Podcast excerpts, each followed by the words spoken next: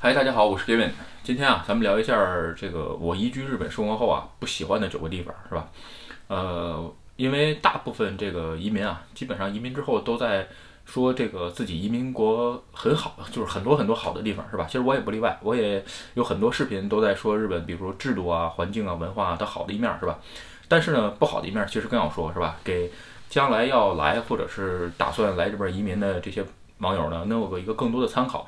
这个很多人啊不说的这个原因啊，其实也很简单，就是说，呃，说完了怕人笑话是吧？你看这个移完了不好是吧？这个哎自己这个这个自己选择错误吧怎么样？其实这个事儿啊，我觉得没什么是吧？说完了之后，哎，大家看一看这个参考一下，有可能这个地方不适合你，或者别的其他的地方适合你，好吧？OK，咱们啊今天就是聊一下，是我到现在也不喜欢的日本的这个九个九九个地方吧，就是我大概把它分成了三类，是吧？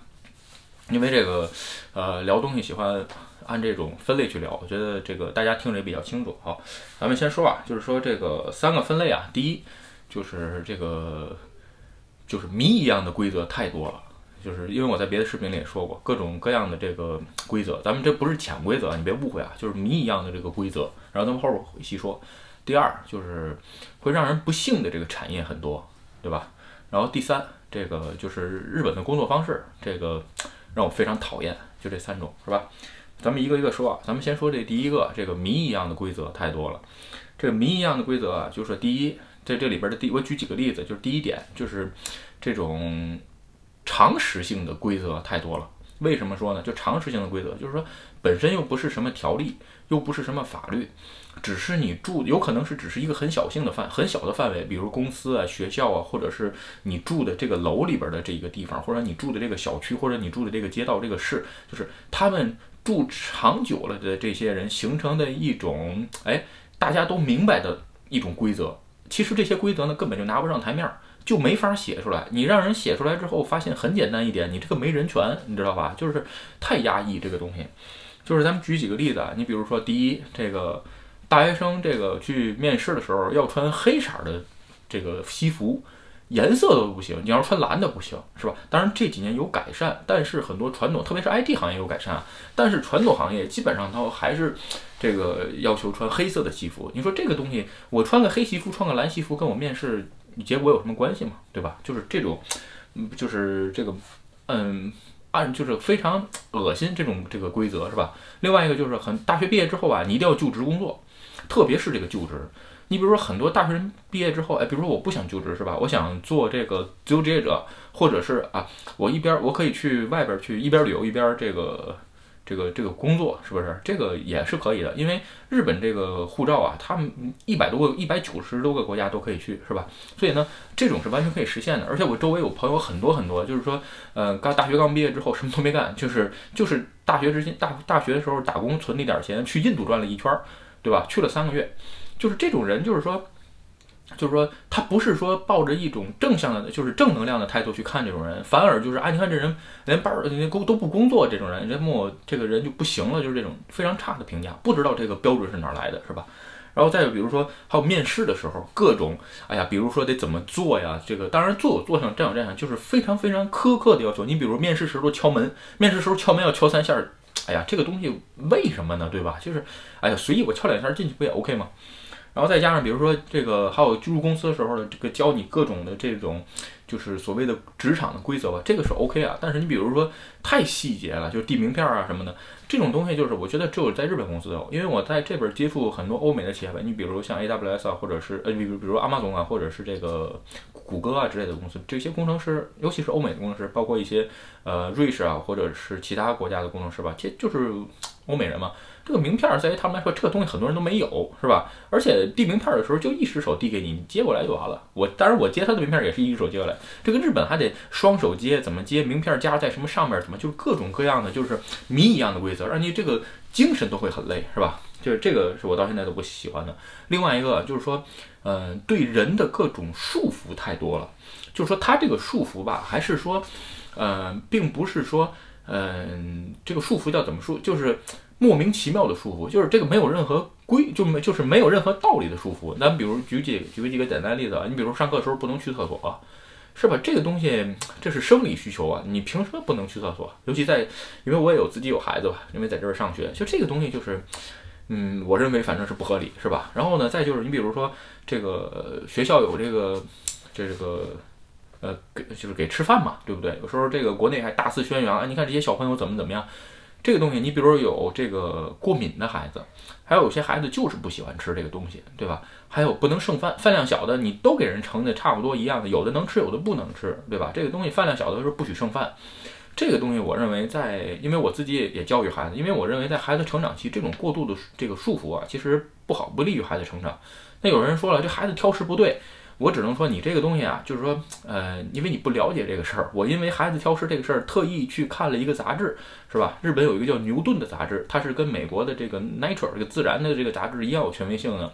是孩子啊，这个在小的时候，这个舌头上的味蕾啊没有发育完全，所以呢，他吃到的味道跟成年人吃到的味道不一样，所以会有有多有很多孩子产生挑食的这个情况，在长大之后慢慢会发生改变。其实我小时候也非常挑食，很多都不吃，但是大了之后。基本上没有什么不吃的东西，是吧？当然有我，我有绝对不吃的东西，这个没办法，这是完全是个性问题，是吧？就是说，太注重这些东西了，比如头发、发型，我在别的视频也了解也说跟大家说过，是吧？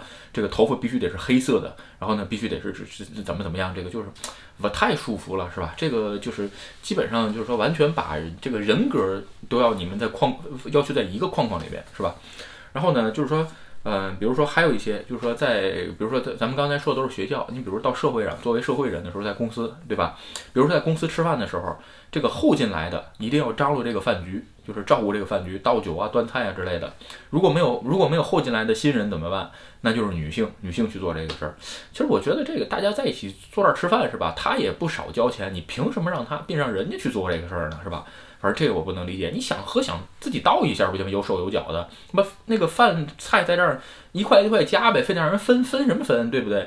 这个有时候日本人喜欢分食是吧？这个我抱着两两种办法去看是吧？就是你要是这么洁癖，这个当然了，现在是特殊期间啊，我咱们只是一般论啊。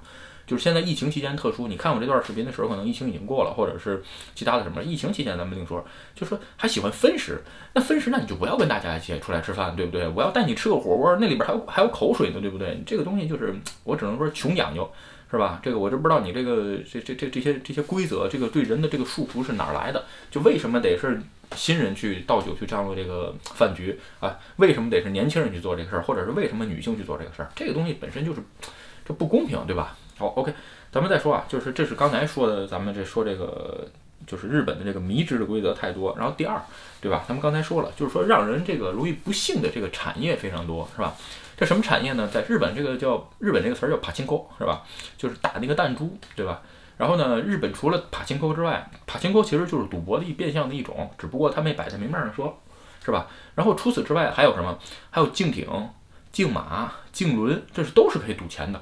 就这个东西，在我来看，呃，但是有一点日本可笑的是，日本不开放赌场，对吧？你觉得可笑吗？其实就是说，你些这些都允许，它跟赌博有什么区别呢？对不对？总在这儿说这个，哎呀，不能这个赌博有什么什么这种赌博赌博的依存症啊，什么这吧？那你把这些都废了不就完了吗？他又不行，为什么？因为税收大部分可以从这儿争取到，是不是？当然了，日本这几年可能也会开放这个赌博这一块儿。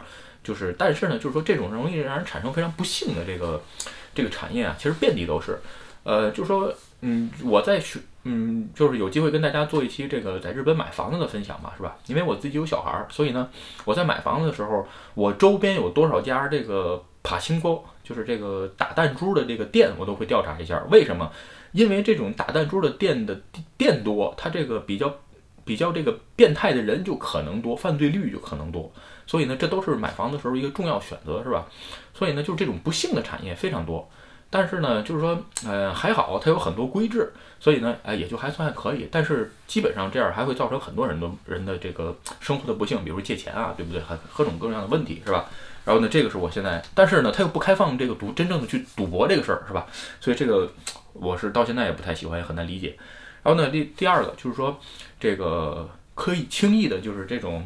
所谓的小额贷款的黑产特别多，就是就是就是用日语解释这个写成汉字叫消费金融，有可能像国内的小额贷是吧？那你跟我说啊，国内现在小额贷的非常非常多。其实这个因为我很久不在国内生活了，但是我来日本的第一天我就知道这个就能看到，因为我来日本已经十五年了，我就看到当时国内可能还没有小额贷，呃，日本的这种嗯遍地都是，你可以随时把你的这个。比如信用卡套现啊，等等等等，就是这种黑色，就是这种黑色产业链。换句话说，他都这么明目张张胆的打这个广告，如果你政府为什么不把它取缔呢？但是我能告诉你，它是完全合法的，是吧？这个是没有问题，它是完全合法的。所以说，就是这个基本上，那嗯，我觉得反正我是理解不了，是吧？为什么国家哎又在跟又在呼吁大家不要用这种贷款？那为什么马上网络上这么多可以人可以经营呢？是吧？然后呢，然后再说啊，另外一个就是说这个分期付款是吧？这个有点像这个国内的叫花呗吧，因为我还没用过花呗，就是可以分期付款。你比如一万块钱，然后呢，你每每个月还一千，还十个月是吧？最后你算下来利率非常高，但是这个利率虽然有法律规定不能超过这个数，但是非常非常容易。而且现在所有的信用卡公司，就是说你申请的所有的信用卡公司都会定期给你推这个邮件，告诉你，哎，你这个钱可以。分期付款，你这个钱可以分期付款，为什么它的利息很高，是吧？就说这种东西，就是说，嗯，既然会造人给人们造成不不幸啊，就这么多事情，对不对？那你为什么不在法律上，就是说，比如说，比如说烟草，是吧？非非常为什么我今天拿这个话题说，比如烟草，烟草大家认为这个东西对吸烟有害健康，不许烟烟草公然的打广告，是吧？那这些东西一样也会造成人这人类的不幸。那你们那这个为什么允许他公然打广告呢？对不对？应该在广告上让他们把他们禁掉，对不对？比如像推这种这个邮件儿，这个定期的邮件儿都都是应该不允许的，是不是？但是呢，他又允许，所以让我觉得，哎呀，这个很难理解，是吧？然后这个最后一个吧，就是这个让人不幸的产业吧，就是说这个最近的这些年轻人吧，就是说这种不劳而获的这个心情啊，慢慢他这个不劳而获呀，并不是利用聪明，他是什么呢？就是说像传销一样，这个日本也有传销，也有，就是凡是这种卖商财，对吧？你比如说他随便做一个视频，或者是在推特上写个文章，哎，我说我最近三天就赚了一百万，是吧？然后呢，这个赚。怎么三天三天怎么赚一百万的方法呢？五万日元就卖给你。很多人就如果反正咱们很多估计看现在视频看看我这个视频的很多朋友一听这肯定是假的，这个这怎么能真的呢？但是我跟你说，有人认为这就是真的，有人还还有大量的人去买这个东西，就是说他特别信这个东西是吧？而且特别追求这种哎，就是超捷径，这不叫已经不叫走捷径了，这叫超捷径，最短的捷径。是吧？就是说现在的这个年轻人，这个东西很多。当然了，有可能我刚来日本的时候吧，虽然没有感，因为没有感觉到，因为为什么呢？因为当时没有这么多社交媒体，是吧？所以也没有地方可以感觉到。但是呢，哎，最近这几年，就是随着社交媒体的多了吧，就是说这种大量的宣传越来越多，所以呢，哎，我觉得也是我比较讨厌的、也不喜欢的一个地方。然后呢，最后咱们再说第三点啊，就是这个日本的工作方式，这个我非常不喜欢，就是说。这个什么叫工作方式？我不喜欢呢，就是说有人说，哎，你说这工作方式不喜欢，不就日本人爱加班吗？这个不对，知道吧？这个东西就是说有事儿加班，我也不会在这儿说什么，因为我也我上班的时候，凡是忙，你比如说这个有服务器当了之类的，我有几天没回我家，然后一直在服务器中心的时候，是吧？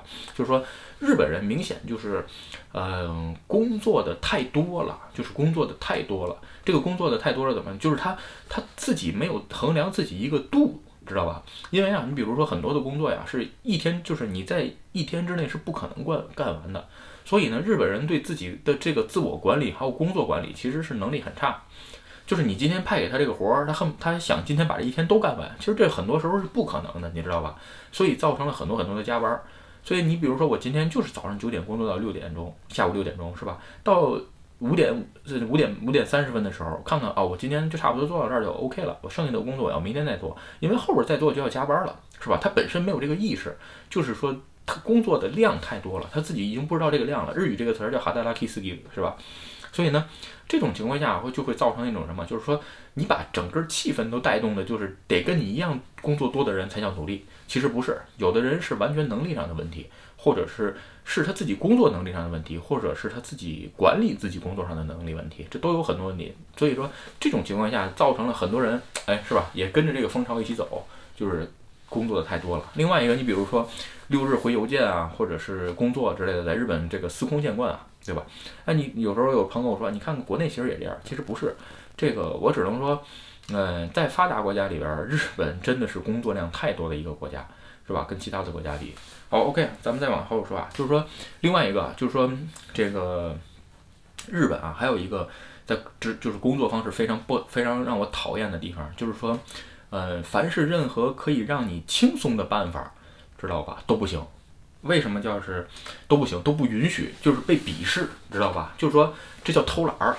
嗯，怎么说叫偷懒呢？就是说你想了一个快捷的办法，当然了，他这这不是耍小聪明，是你通过自己想一些办法，对吧？把这个工作效率提高了。咱们举个最简单的例子，就是我刚上，就是我到我第二家公司工作的时候，我被惊到了，你知道吧？就是说，嗯，这因为我只做过 IT 行业，咱们就聊 IT 行业。IT 行业有一个叫自动化，是吧？现在大家稀松平常，但是我跟大家说，我是在十年前的时候开始想做自动化这件事儿，就是刚有这个词儿，就是去在公司里做这个事儿。然后呢，很多人会提出来，就是说当时日本日本公司大多用什么？用这个手顺书，一行命令一行命令的敲，对吧？把它写成脚本或者用其他语言去实现。这种情况下，哎，有的这个这个这个这个人就有的日本人就就是居然会说出来这句一句话，就是哎呀，这个全都自动了，太让人害怕了，这个错都不知道哪儿错了。我当时就想，我说那你怎么？我当时问他，我说你怎么做新干线呢？对不对？新干线还可能出事故呢。当然，虽然日本的新干线没有人为事故，新干线还可能出事故。那你为啥不走着去大阪呢？从东京走过去不就完了吗？我觉得走走一个月也能走到了。他说那不一样。我说这有什么不一样？我说这就完全你这个脑子的问题，你知道吧？所以经常性就是你碰到这种情况，就是说他对于一切，比如说这个非常就是呃非常轻松能赚钱的这个事儿啊，他很不能理解。咱们举几个简单的，再举说几个简单现在的例子。你比如现在做这个自媒体。是吧？就是说，很多日本人刚一出来的时候，他就很不能理解。他说：“这个做自媒体，在日本做一个自媒体做得好的话，一个月两三百万日币很正常，你知道吗？”他说：“你就他就拍一点视频，你就就能每个月赚这么多钱。我这个五十多岁，每天上下班通勤赚到现在一个月也就是五六十万，他凭什么赚那么多钱？哎呀，这个东西我只能说，你不能光看贼吃肉，不看贼挨打，是吧？”这个你看他拍这一段视频，有可能就十分钟。你知道他提前准备后期剪辑，然后包括说，因为他说话也要训练出来，否否则很多人对着镜头是说不出来的，你知道吗？那你说这些情况下，那你你不能允许他吗？是吧？这种就是说非常非常怪的一种，对吧？另外一个就是说，现在还有前一阵儿，这个二零一八年的时候，我我跟大家说过，日本有一个叫 CoinCheck 的事件，是吧？呃，被盗了一下，丢了四百五十多亿日元的情况。当时这个公司为什么现在很多这个？虚拟货币不再让这些初创公司去做了呢，就是因为这些金融界的大佬们是吧？他们都是东大系毕业的，他们就觉得，哎，我们在金融系摸爬滚打这么多年，才混到才混到今天的这个位置。你一个大学毕业生，二十三岁创业，二十七岁的时候，你这个公司的交易额居然有将近一千亿，这个东西我们怎么能允许呢？对吧？所以就开始用各种各种非常。变态的这种纸质的的这些要求，你说你要求一个公 IT 公司不用电子版，要用纸质版的去处理这些事情，那怎么可能呢？因为为什么？因为它有金融法规定，是吧？